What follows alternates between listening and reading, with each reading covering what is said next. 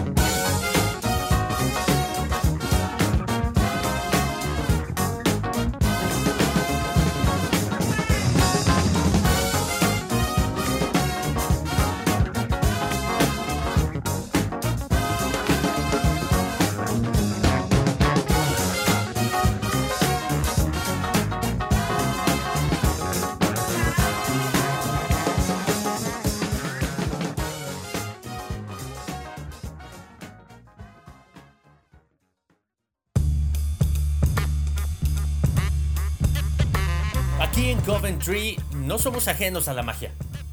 No estoy hablando de esa magia que saca conejos de un sombrero de copa o una moneda de la manga. Hablo de magia de verdad. Las brujas han abundado en esta parte de Nueva Inglaterra desde los tiempos de la colonia, cuando Cotton Mather realizó sus juicios por brujería en Salem para librarse de esos engendros. El nombre mismo de nuestro pueblo proviene del enorme árbol torcido que está allá en el cruce de caminos, donde grupos de brujas solían reunirse en los llamados aquelarres. Pero bueno, mejor será que cuente la historia desde el principio como Dios manda. Polly, Rowena y Adam fueron parte de lo que sucedió, pero yo soy el que lo sabe todo. Me llaman Alban Albóndiga. Mi nombre de pila es Alban Myth, pero ese apodo me lo pusieron cuando era niño y pegó. Soy propietario del almacén general de Coventry. La gente de muchas millas a la redonda hace sus compras aquí y así, tarde o temprano, todo lo que tienen que contar llega a mis oídos. Entonces, ¿quién mejor que yo para contar la historia completa de Tadeus Blin y los terribles líos que trajo a nuestra pacífica aldea? La fiesta de la iglesia de Coventry se realiza siempre el tercer sábado de junio, sobre el gran prado contiguo a ella. Es una fiesta a la que están invitados todos los del pueblo, a veces se coloca una mujer que vende sombreros con el nombre del dueño bordado en la cinta del ala, o una pareja que instala un juego de arrojar monedas con globos como premio. Y una vez vino un hombre que calentaba trozos de vidrio, les daba formas de animales y podían comprarse por uno o dos dólares. La historia del Señor de los Deseos comenzó uno de esos sábados mientras yo vagaba por ahí probando un trozo de torta aquí, admirando algunas joyas hechas a mano allá, dándome el gusto en fin de ver todos los vecinos luciendo sus mejores prendas. Al principio, la tienda de campaña algo raída y con manchas pardas de moho, allá bajo los abdules, parecía poco más que un montículo de tierra con una lona arrojada encima. Debí pasar frente a ella dos o tres veces antes de darme cuenta de la presencia de un pequeño aviso que colgaba en la entrada. Tadeus Blin. Puedo concederle cualquier cosa que desee por solo 50 centavos. Eso es imposible, pensé. Supongamos que yo le pidiera a Tadeus Blin que me curara la rodilla que me dolía cada vez que cambiaba el clima o que me creciera el pelo nuevamente en la calva. Tonterías, me dije, y seguí mi camino. ¿Sabe usted? Cualquier cosa que se le ocurra puede ser suya. Todo, todo es posible. Mi nombre es Blin, caballero, dijo con una inclinación de su sombrero hongo. Tadeus Blin para servir de usted. Si no entras a la tienda ahora, no podrás dormir esta noche pensando en mí, Alban Albóndiga, continuó Blin. Olvidé lo extraño de sus ojos al escucharlo. ¿Cómo demonios supo usted mi nombre? Le pregunté. Tu curiosidad pronto será satisfecha, dijo Blin señalando la tienda. Adentro el ambiente era fresco y sombreado y el aire estaba impregnado con el olor roñoso de la lona vieja. Una banca estaba alineada a lo largo del fondo de la tienda y tres personas estaban sentadas ahí, Polly Kemp, de 11 años, estaba en un extremo. Polly vive con su madre viuda en las afueras del pueblo, ahí donde el puente peatonal cruza Spider Creek. Si Polly viviera más cerca del pueblo, donde se topara con más frecuencia con los vecinos, habría la posibilidad de que alguien en un ataque de ira le hubiese causado daño físico de veras o que por lo menos le hubiese puesto un bozal. No es que Polly fuese una persona mala, es que ella decía justo lo que le viniera a la cabeza sin pensar si sus palabras podían herir a los demás. Polly lo llamaba franqueza, pero cuando esa franqueza causa ira o hiere sentimientos, quizá debiera haber un límite. Polly, sin embargo, no sabía lo que la palabra límite quiere decir. Yo negocio con lo increíble, dijo Blin, con una enorme sonrisa. Pero antes de proseguir debo cobrar mis honorarios. 50 centavos cada uno. Con algo de reserva, todos hurgamos en nuestros bolsillos y carteras. Blin pasó su mano frente a nosotros como en una colecta de la iglesia y cuando terminó tenía la cuenca llena de monedas. Se guardó las monedas hundiendo la mano en su bolsillo. Cuando la sacó tenía cuatro tarjetitas blancas, cada tarjeta con una mancha roja. Blin nos entregó una a cada uno de nosotros. Pero ¿cómo saber si tenemos que confiar en usted? Ustedes cuatro verán premiada su confianza en mí. Cuando estén listos solamente tienen que presionar con el pulgar la mancha roja de la tarjeta y manifestar su deseo en voz alta. El deseo, solamente un deseo para cada uno de ustedes, le será otorgado. Entonces yo deseo, comenzó a decir uno de los presentes. Espera muchacho, espera, le advirtió Blin. Tómate tu tiempo, dale muchas vueltas en la cabeza. Sean muy cuidadosos al pedir su deseo, nos advirtió Blin desde lo lejos, porque se les concederá exactamente lo que pidan. Rowena, Paul Adam y yo nos marchamos cada uno por su lado. Yo regresé al almacén y deslicé mi tarjeta detrás de la caja registradora como recuerdo de 50 centavos tontamente gastados. Pero vaya historia la que Thaddeus Blaine nos había contado. Había seguramente convencido a esos tres jovencitos de, por lo menos, parte de lo que había dicho. Por un momento, allá en su tienda, casi hasta yo se lo creo.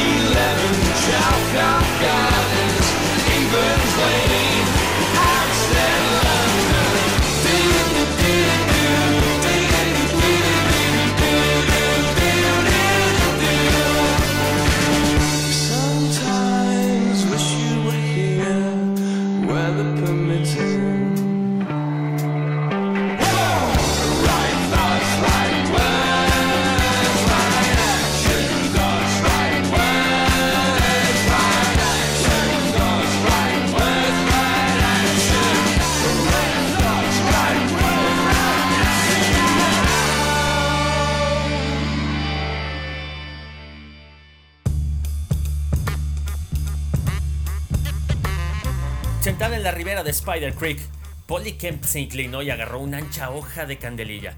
Leland Wigstaff y su hermana gemela Leonora estaban de pie cada uno a su lado con amplias sonrisas en el rostro. Polly tiró de la hoja hacia atrás, lentamente. Ahí estaba, un sapo casi del tamaño de un plato de sopa.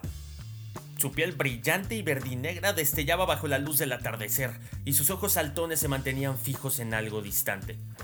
Entonces, su piel floja bajo la garganta empezó a hincharse como un balón mientras tragaba aire. La bocaza se abrió, ancha.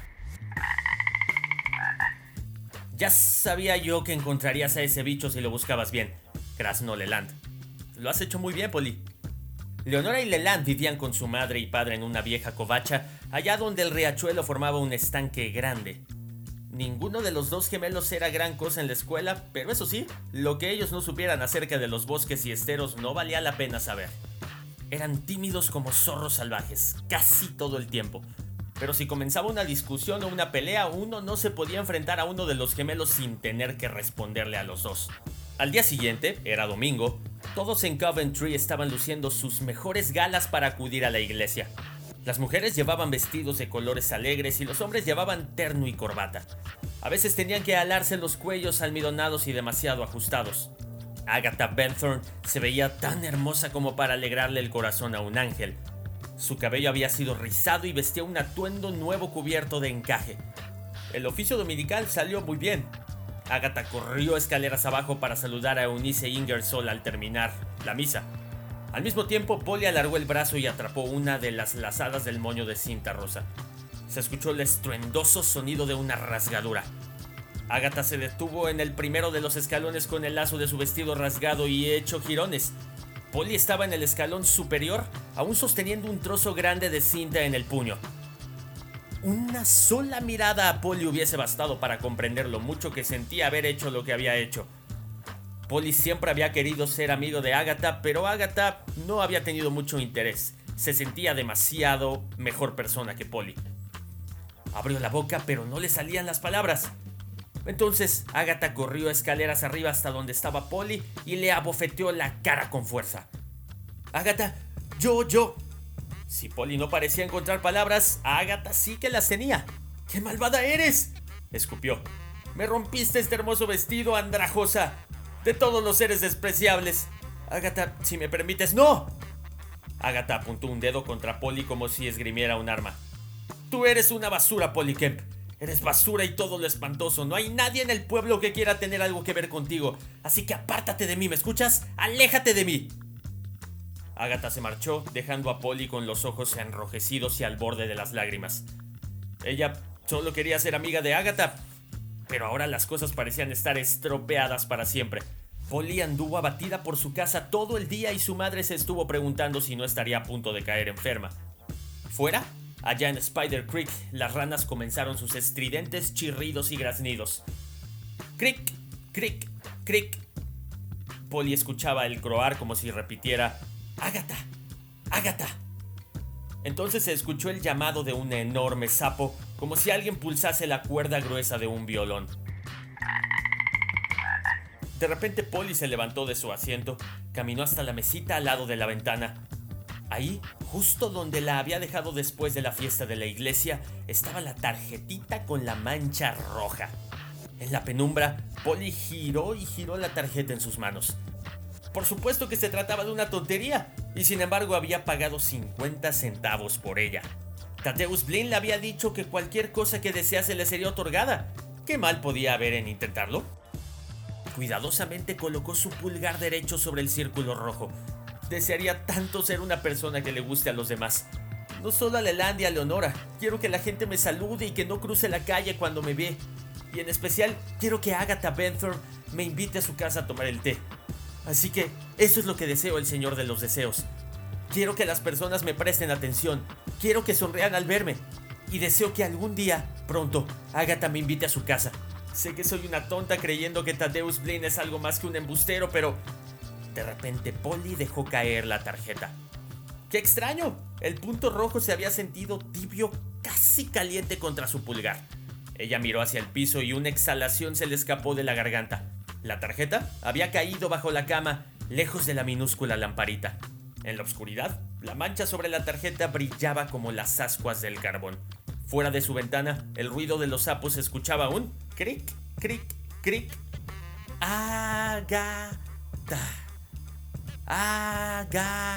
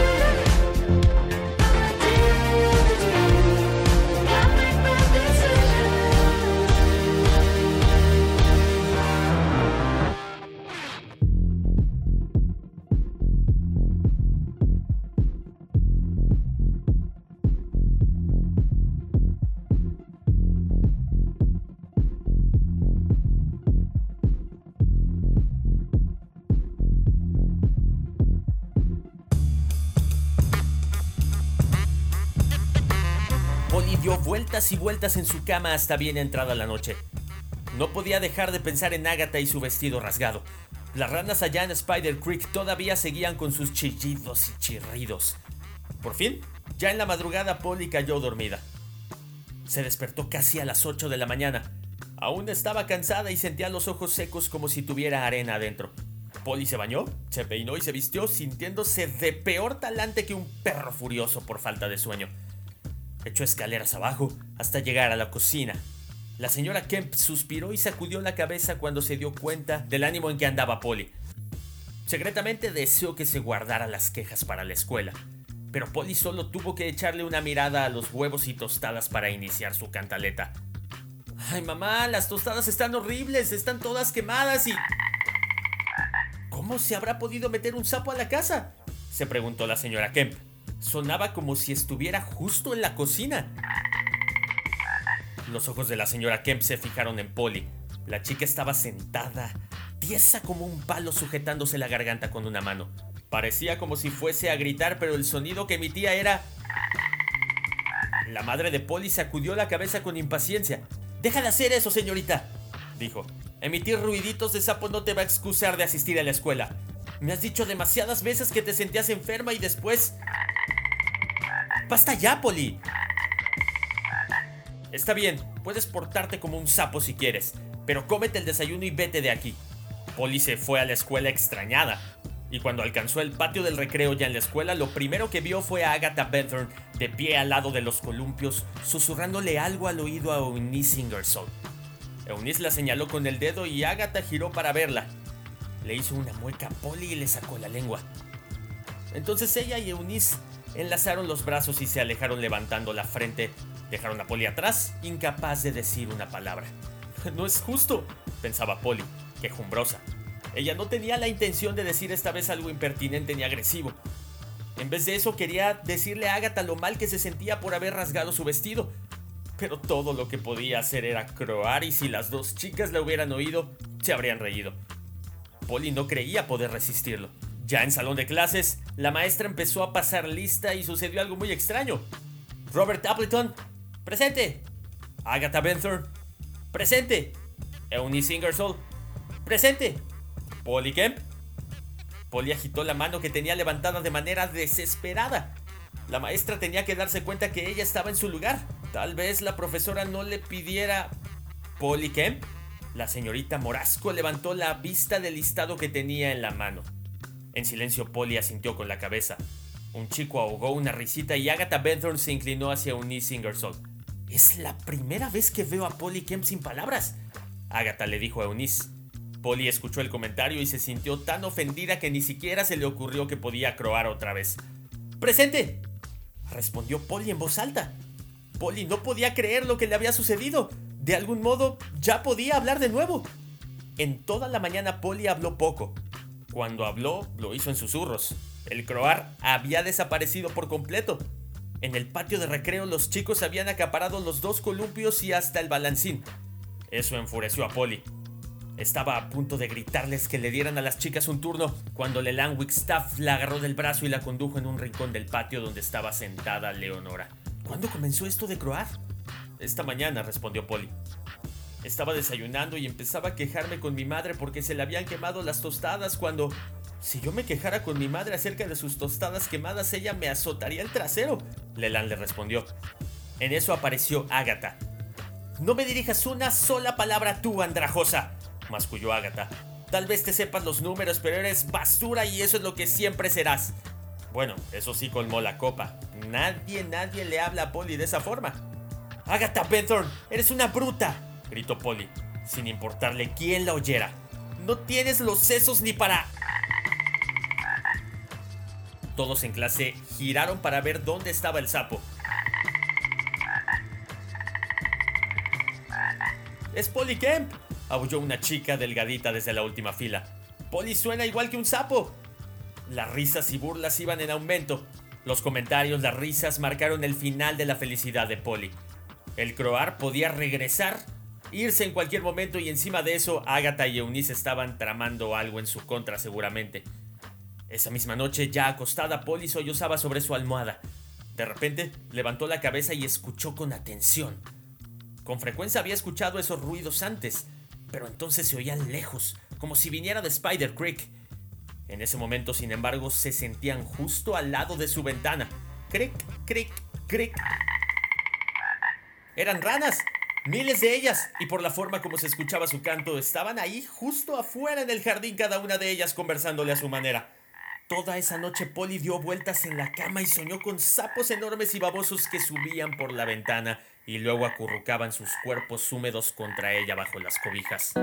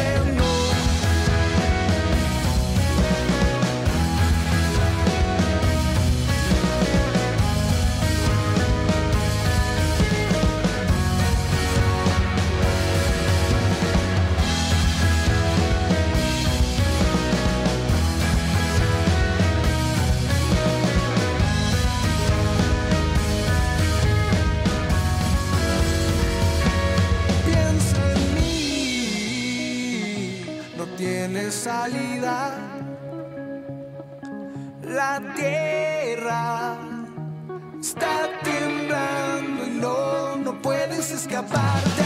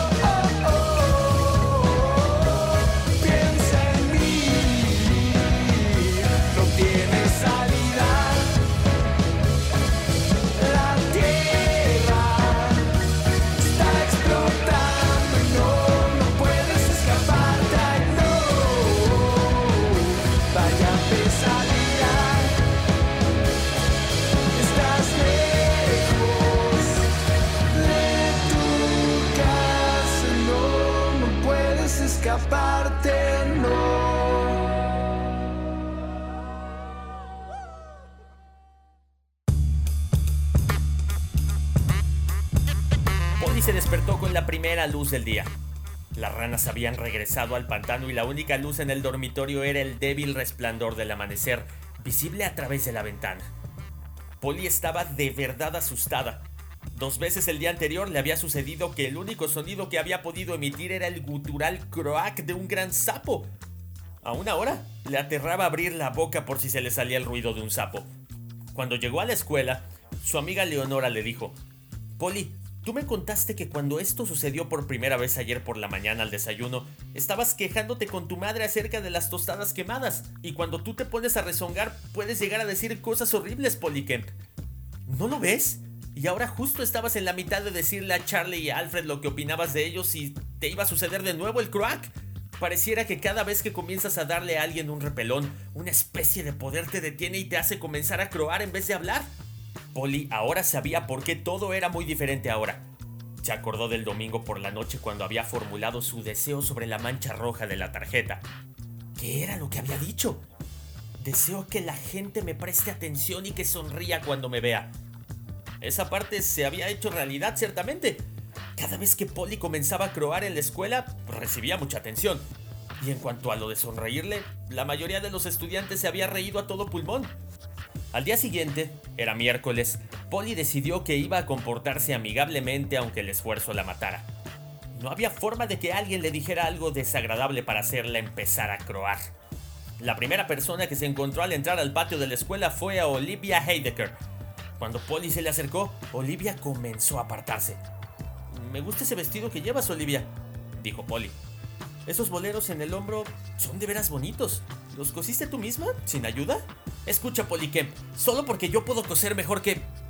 Una expresión de extrañeza apareció en el rostro de Olivia. ¿Qué fue lo que dijiste? Dije que me gusta tu vestido.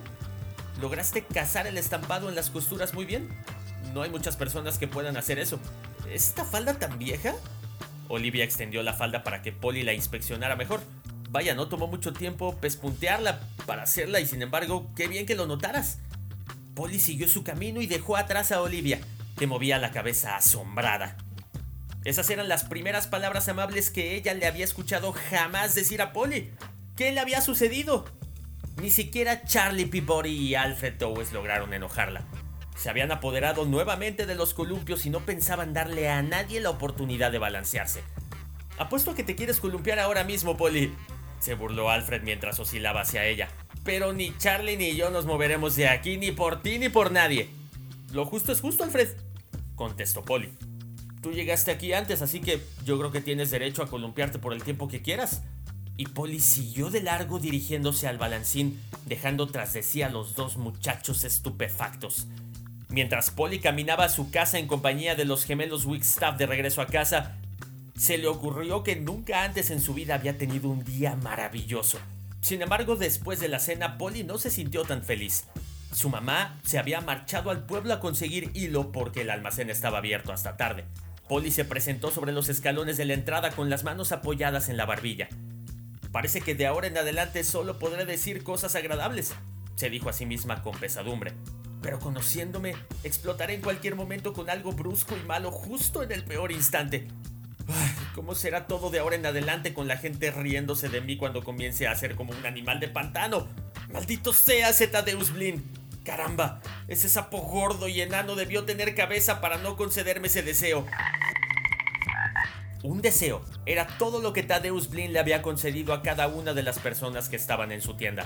Polly se preguntó si el rumor que había escuchado acerca de que Rowena Jervis hablaba a los árboles tenía algo que ver con los deseos, otra chica que estuvo en ese momento cuando pidieron los deseos. Si había alguna salida del atolladero, tendría que encontrarle a alguien más listo que Polly. Pero ¿dónde podría haber alguien con suficiente malicia y el sentido común para... Un pequeño suspiro se escapó de los labios de Polly. Tal vez sí había una forma, después de todo. Rápidamente Polly se levantó. Comenzó a caminar, pero sus pies se movieron más y más rápido y pronto se encontró corriendo tan velozmente como podía, corriendo hacia el lugar donde las luces de Coventry se veían titilar en la penumbra. Polly se alegró para sus adentros de que nadie estuviera ahí para poder oír su crack. Estaba atascada total y completamente. ¿Podría deshacer ese enorme deseo? ¿Podría regresar a la normalidad? ¿Polly habría aprendido algo de todo esto?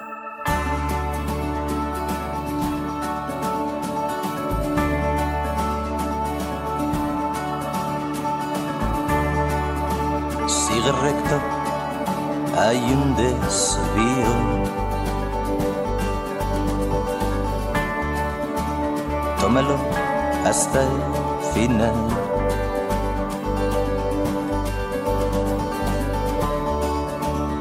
hemos hecho algo mal, amor.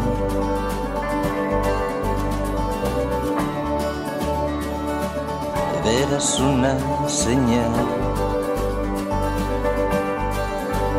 Pero no iba a llegar y avanzamos igual como atraídos por el sol hacia su mismo centro. Hay días en que valdría más no salir de la cama. En solo un minuto vi mi vida cambiar. Que solo era un juego, te escuché y volvimos a casa y todo el camino aquella extraña canción. Para bam.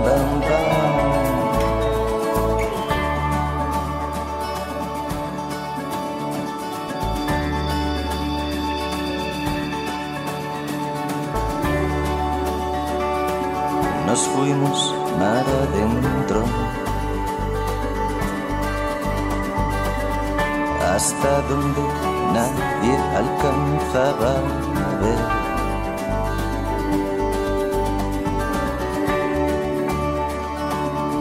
con el agua al cuello.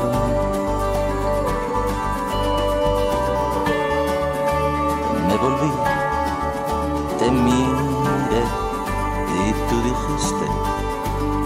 te podría matar y no se iba a enterar nadie cuando me pregunten yo diré que no llegaste nunca.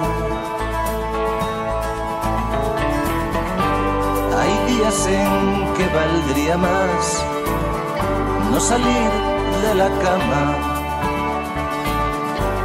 En solo un minuto vi mi vida cambiar solo era un juego, te escuché y volvimos a casa. Y todo el camino, aquella extraña canción.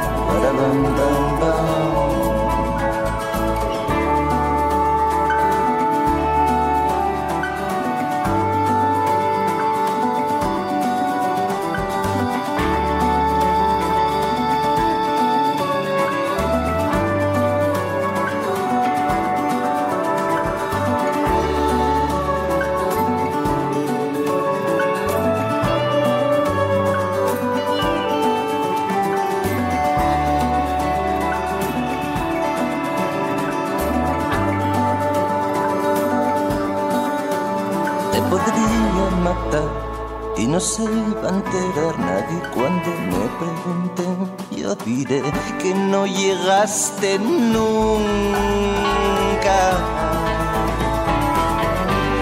Hay días en que valdría más no salir de la cama. En solo un minuto vi mi vida cambiar Si solo era un juego, pregunté, ¿dónde está la gracia? Y todo el camino, aquella extraña canción. Y no nadie. Los invito a que continúen esa historia ustedes mismos buscando el Señor de los Deseos de Bill Brittain y que aquí encuentren cuántas consecuencias estarían dispuestas a pagar con tal de su deseo más ansiado. ¿Estarías dispuesto a entregar algo como tu voz? ¿Estarías dispuesto a entregar a una persona? ¿Estarías dispuesto a entregarte a ti mismo con tal de cumplirle el deseo a alguien más? Creo que nos deja muchos aprendizajes para todas las generaciones que se encuentran con una situación que a lo mejor sentimos que la vida no nos favorece y de repente puede ser que sea solo una parte de muchos problemas que sí existen en el mundo y que nosotros puede ser que nos ahoguemos en un vaso con agua. Arroba guion bajo librario, arroba Ortega Goat, Instagram y Twitter respectivamente para poder hacer esta conversación gigantesca a través de Spotify, el podcast en el cual se distribuye de manera masiva este espacio. Ojalá puedan seguir este y otros episodios para llenarnos de historias. El objetivo es que esto enganche para poder querer seguir leyendo. El mundo cambia con el ejemplo que le demos a los demás de estar mejor preparados que el día anterior. Hasta pronto.